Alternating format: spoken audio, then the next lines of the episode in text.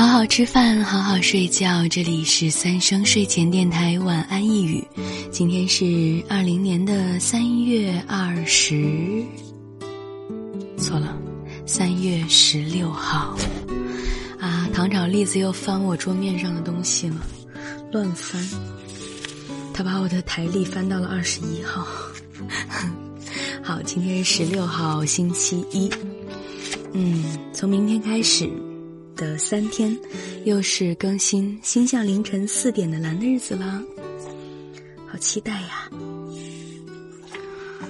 嗯，昨天不是说我在等一个试音嘛，然后这个试音目前还没有等到，今天就是直到我录这个晚安语的时候，都还没有等到，不过也不是很着急呀。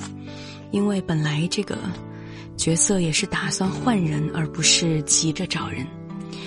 嗯，但是在昨天录晚安一语的时候，我突然想到了一个今天可以聊的话题。什么话题呢？就是我的微博，嗯，我的这个喜马的账号，都曾经收到过一些小朋友的私信，呃，私信是什么内容呢？大约就是问工作室还招人吗？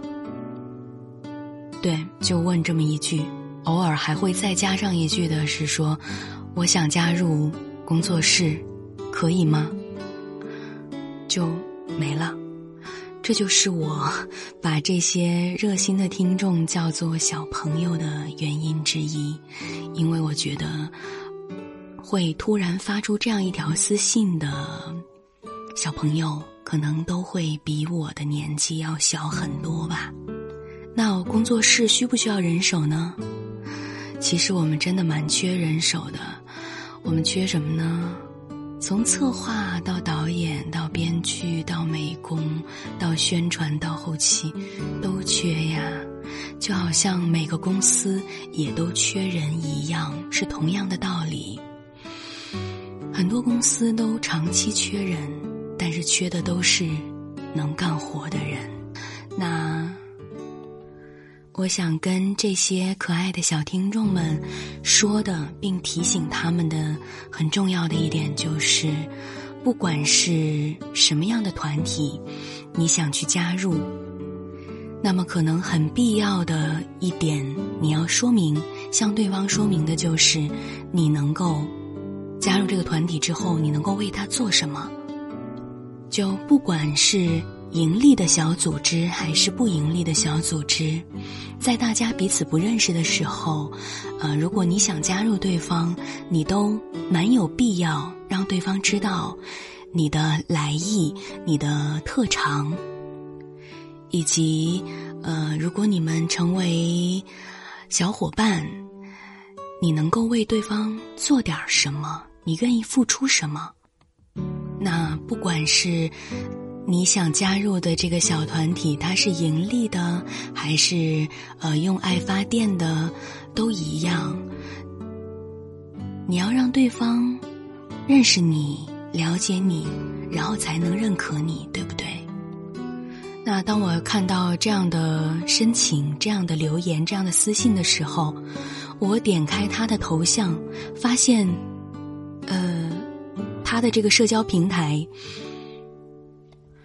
完全没有让我看到任何跟网配圈啊、跟广播剧啊，或者是美工、后期、宣传、呃、策划、导演、编剧，完全跟这些工种都没有关系的话，那就，那我就真的没有办法知道你到底是谁，你到底想干嘛。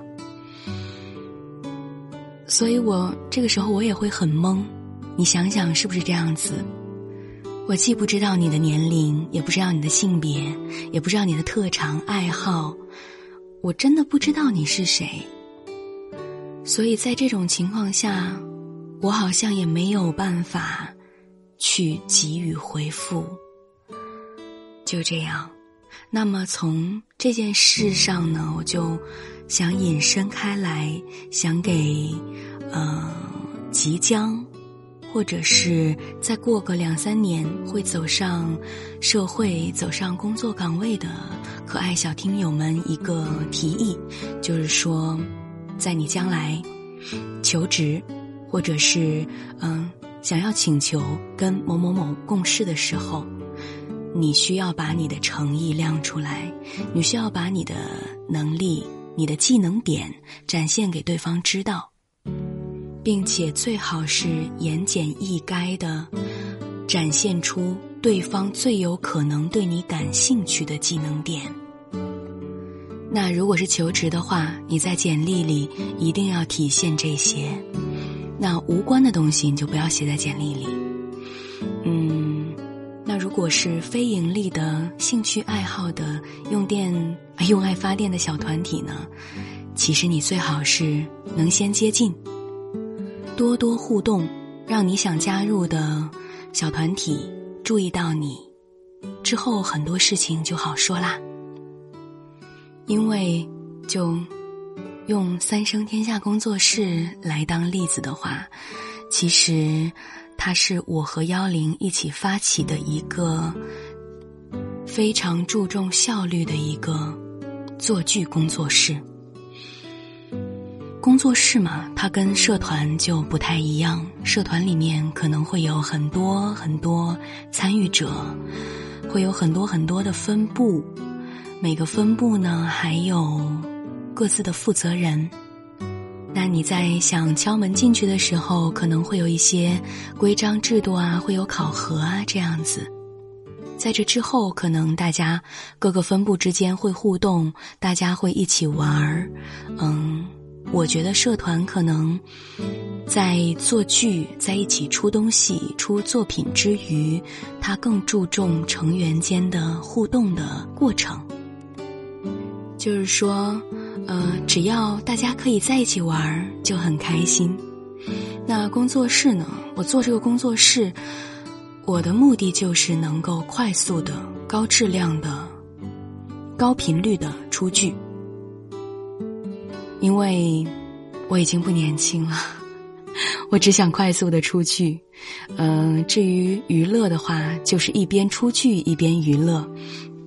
就不那么注重在此过程中那个交友的快乐，不那么注重，但是交友的快乐还是会有。